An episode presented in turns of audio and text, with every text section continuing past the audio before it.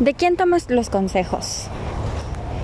Yo, por ejemplo, los consejos que me han dado mis papás, la gente que me quiere, mis amistades y así, los he tomado. He hecho muchas cosas a favor y me han salido bien gracias a esos consejos. Pero cuando ya tienes cierto razonamiento de la vida y empiezas a tener otro tipo de entendimiento y empiezas a, tener esa capacidad de, de tomar tus decisiones y cagarla, porque así es el ser humano, no estamos quietos si no experimentamos. Hay quienes que por miedo no toman decisiones y van haciendo lo que les dicen, pero eso no es tomar consejo. El consejo es recibirlo, escuchar lo que tratan de decirte como enseñanza, para que precisamente no la cagues. Bueno, en mi caso, no soy la excepción, ¿verdad? Recibí muchos, muchos consejos, muchas advertencias también, y ninguna escuché. Porque yo luchaba y yo pensaba y decía que mientras yo no lo viviera, yo no podía decir ni saber qué se sentía esperar o qué se sentía dar o qué se sentía perseverar, hacerlo. No quedarme con el hubiera, no quedarme con, con el qué habría pasado y si hubiera hecho esto o si no. Entonces yo me lanzaba, a veces sin pensar. La mayoría de mis decisiones eran así, en el momento, rápido, caliente, vamos, sí, ahorita, ya. A veces por desesperación, otras porque quería vivirlo, simple y sencillamente por querer vivirlo. Y es como cuando te dice tu papá, ¿no? Este, te voy a enseñar a tomar. Pero después va a ser bajo tu responsabilidad, pero no te quiero peda. Ay, ¿cómo es eso? o sea, yo te voy a enseñar a que, a que chupes lo que quieras, ¿no? A que tomes, tequila, vodka, cerveza y demás, pero después cuando tú vayas a una fiesta o algo es bajo tu responsabilidad, pero aquí no te quiero borracha. Y decía, ¿no? Aquí este tomas con, conmigo, con tu papá, con tu, con tu mamá, pero nada más. Y entonces eso te daba cierta confianza y decías, bueno, en mi caso eran muy pocas las fiestas a las que yo iba de la escuela no, no me escapaba. Era una niña bastante sana ahora que lo pienso. Y sí, la mayoría de las veces que yo salía a tomar, pues siempre estaba mi mamá o mi papá presente. Y después, cuando ya fui siendo más, más adulto, joven, pues que sí me iba a tomar que la copita, que sí que me iba a tomar este la chelita, ¿no? Con mis amigas, pero pues así me iban los regaños también, ¿no? Entonces yo decía, bueno, ¿estamos o no estamos? ¿Tomo o no el consejo? También hay otro tipo de consejos. Esas amistades, es que esa muchacha no me gusta para tu amiga porque esto, el otro. Y siempre decías, ¿no? O sea, ¿cómo es posible que los papás tengan ese sexto sentido? Pero hoy que caigo en cuenta que estoy entrando casi a los 40, bueno, todavía me falta, pero que ahí voy, me doy cuenta que no es el sexto sentido, es la experiencia. Y que claro, como tu mamá y tu papá también la cagaron en su momento, pues quieren evitarlo contigo. La persona inteligente observa y aprende y lo hace. Pero la mayoría no somos inteligentes. Déjame darte la triste noticia de que tú y yo no somos tan inteligentes. Sí lo somos para algunas cosas, para desestresas, a lo mejor tenemos, todos tenemos dones y cualidades, pero quizá para algunas cosas no somos tan inteligentes. Y entonces las advertencias y los consejos podrían desesperar a los demás de que no los escuchamos. Mira, después yo me caso y empiezo a vivir una vida totalmente distinta a la de mi casa, obviamente. Y ya estando con el ex marido, pues era otra otra clase de vida, ¿no? Una clase de vida donde yo me, me, hice más independiente, me hice autónoma, autosuficiente y finalmente era una relación separada dentro del mismo techo. Éramos muy buenos roomies, pésimos, pésimo matrimonio, ¿no? Ya me doy cuenta ahora aunque lo quise mucho, pero al final me habían aconsejado de que como no lo conocía, como lo, o más bien lo había tratado muy poco, pues no me iba a ir bien. Claro que yo aferrada a que no, a mí me tiene que ir bien. Yo lo que estoy viviendo y experimentando es porque me va a ir bien. Nadie hace las cosas para que le vaya mal. Al menos el que se esfuerza no está pensando en, ay, ojalá la cague muchísimo para que me vaya súper mal. O sea, yo no conozco a ninguna persona ni, ni a una gente que diga eso, ni que piense eso, ni que espere eso, ni que quiera eso. Sería muy ilógico cuando las personas buscamos la felicidad, la estabilidad, el compromiso de algunas cosas que nos gustan, una relación bonita, ¿no? Esas cosas que nos hacen felices y de repente decir, ay no, la quiero super cagar y quiero que me vaya súper mal. Pues no, sería muy ilógico y no sería congruente con lo que estamos en busca, ¿no? El ser humano siempre está en busca de mejorar, siempre está en busca de hacer algo de su vida y tener ese propósito. Porque por eso a veces cuando nos dan consejo de que, oye, es que deberías de hacer esto o el otro o aquello, a veces nos ponen a pensar porque es lo que necesitamos. ¿Y sabes cuáles son los consejos que he valorado más? Aquellos de, de las personas o de aquellos consejos que vienen de personas que no me conocen, que no tenemos un lazo eh, emocional, ni sentimental, ni nada que nos ate, porque es una persona que no me conoce.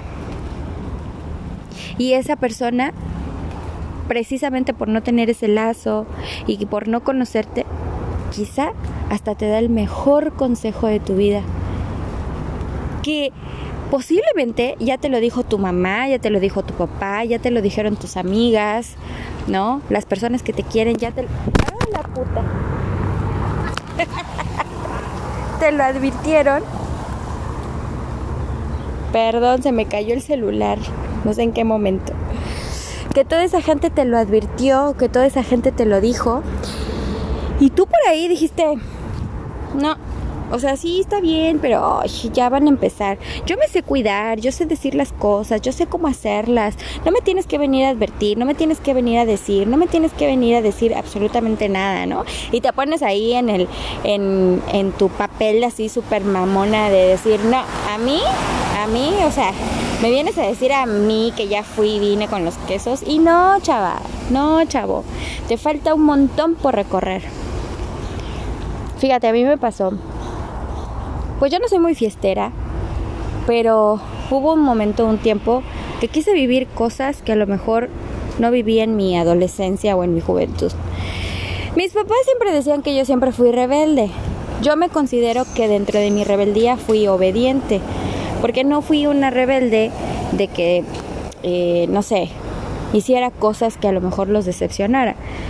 Sí hice cosas que los decepcionó, pero no el grado que yo siento que en mi familia sería una decepción fatal. No sé, en aquel entonces salir con tu panza, salir embarazada, este, llevar un novio, mm, no sé, maleante, eh, marihuano, ¿no? Ese tipo de estigmas. Eh, pues no las hice.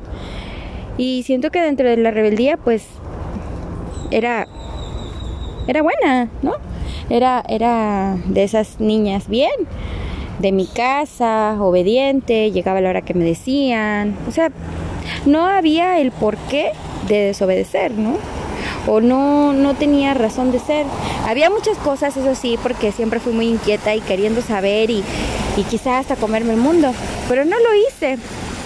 Y de hecho sigo sin hacerlo, como muchos esperarían de mí, porque mi carácter siempre es alegre y siempre estoy contenta y trato de ver las cosas positivas.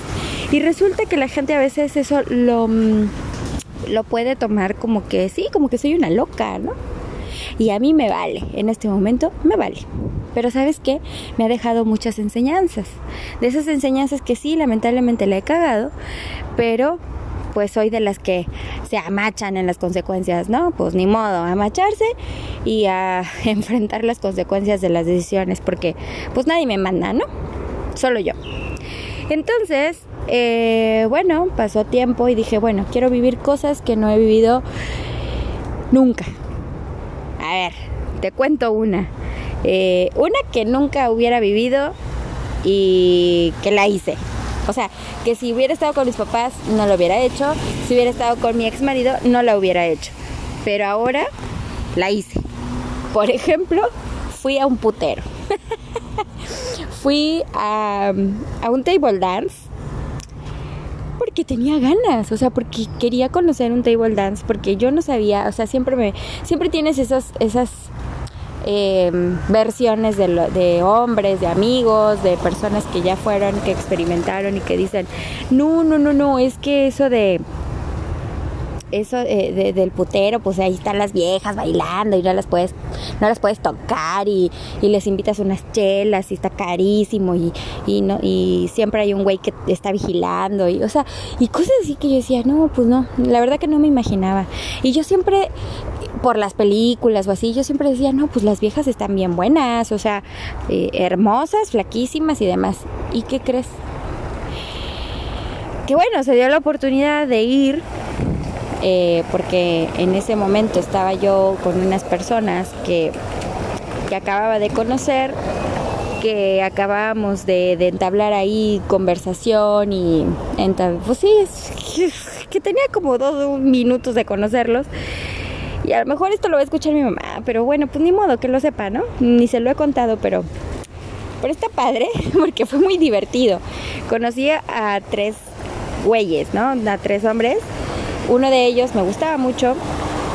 Y bueno, eh, no pasó nada. El tema es que pues empezamos a tomar mezcalito, qué sé yo.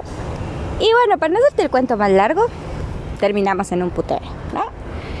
Fue muy divertido, yo este quería ver, quería saber, quería conocer, ya está. Ya lo sé, ya conocí, me divertí, ya está. ¿Sabes?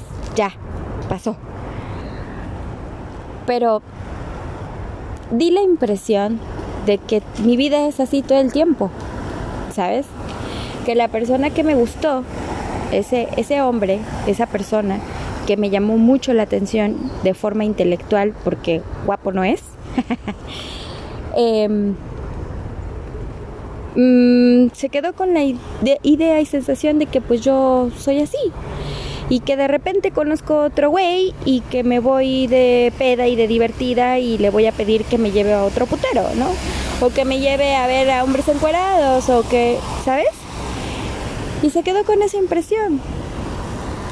Después de esa experiencia y de haberla pasado chidísimo y después de una cruda bárbara al día siguiente, me vi con ese tipo que me gustó, que me encantó, y sin conocerme y sin tener un lazo emocional ni de ningún tipo, al menos a mí me había traído, pero no quiere decir que me conociera. Te estoy contando la historia de que sin conocernos ya estábamos posintimando en una fiesta, en un lugar muy loco, que como varones pues ya lo conocían, pero yo estando con ellos pues era así como que, güey, qué buen pedo, ¿no? No sé si buen pedo, no sé si mal pedo. Pero él yo creo que se dio cuenta que yo no era de ese tipo de mujeres así. Y que obvio quería como experimentar, ¿no? Algo nuevo. Al día siguiente que nos vimos, estábamos ahí tomando una, una chelita y me empieza a contar, oye, a ver, cuéntame, ¿cómo fue que terminamos en ese lugar? Y ya, ¿no? Le empiezo a contar la crónica de cosas de que, de que él según no se acordaba, pero que fue muy divertido y bla, bla, bla. Se pone muy serio y me dice, mira, yo me tomó el hombro de con su mano, estábamos sentados en la barra, para que te imagines la imagen. Estábamos en un bar, estábamos sentados en una barrita nos sirven las cervezas, empezamos a reírnos de esa noche, de la experiencia. Después, al rato, me dice, me pone la, la mano en el hombro y me dice, a ver, no soy tu amigo, no te conozco, no me conoces. Tómalo, déjalo. Lo que te voy a decir, te lo voy a decir porque eres mujer y te lo voy a decir porque estamos en México y porque México no es, no es Europa y tampoco es Estados Unidos u otro país donde hayas estado. México es un lugar muy peligroso para una mujer como tú, para cualquier mujer. Y me empezó a decir que él tenía una madre y muchas hermanas. Entonces me dijo, cuídate, cuídate por favor, cuídate de con quién sales, con quién hablas, no seas tan confiada, porque tuviste la suerte de salir con tres güeyes, conmigo, con mis amigos, que nos conocemos de toda la vida, pero tú, tú no sabías ni siquiera quién éramos, y aún así te arriesgaste. Por favor, cuídate, de verdad. Y te lo digo en buena onda, te lo digo porque me caes bien. Digo, tengo un día de conocerte, pero me caes bien. Y creo que es algo que debería decirte. A mí, en ese momento le di las gracias. Le dije que muchas gracias, que nunca me había pasado eso, que a lo mejor le había dado una impresión distinta, pero que en mi caso, bueno, yo solo quería vivir la experiencia. Y la viví con ellos. Y ya está. No volverá a pasar porque porque no es algo que me agradó y tampoco es algo de cada fin de semana que yo hubiera querido hacer. Y que le agradecía el consejo y le agradecía mucho el hecho de que, pues sin conocerme, me lo haya dicho. Eso, eso me hizo un clic en la cabeza. Ese consejo me hizo un clic de, Michelle, la estás regando. Al parecer, si la vida te pone a alguien que valga la pena en tu camino o te pone personas, situaciones que valgan la pena, tú por andar en la peda y queriendo experimentar cada cosa, quizá hasta pierdas la vida en ello y ni siquiera estés disfrutando de nada. Y ese consejo, ese preciso consejo, no solamente me hizo el clic, sino que me empujó a hacerle caso a cuidarme. Pero vamos, ya me lo había dicho mi papá, ya me lo había dicho mi mamá, ya me lo habían advertido mi hermana, mi, mis amigas, la gente que me quiere. Y yo así de que, bueno, sí, sí, yo sé cuidarme, sí, yo sé hacer esto, sí, no se preocupen, yo sé hacer el otro. Y resultó que una persona totalmente desconocida me da el mismo consejo y le tomé otro sentido. Y eso no tiene que ver con la madurez y no tiene que ver con que, ay, no, porque yo soy bien chipocluda o ay, no, porque era el momento de, escucharlo. No. Porque estaba yo dispuesta y estoy dispuesta a seguir aprendiendo sin tener que cagarla tanto. Hay cosas que sí quiero seguir experimentando, pero no al grado de arriesgar mi vida como él me lo decía, ¿no? Entonces, lo, que quiero aportarte hoy con esto de los consejos es de que vamos a probar más nuestra inteligencia. El ser humano, tú, yo, que somos seres humanos, tenemos la capacidad de ser muy inteligentes. Usamos nuestra cabeza para hacer muchas cosas. ¿Qué te parece si la usamos ahora para pensar antes de actuar? Gracias.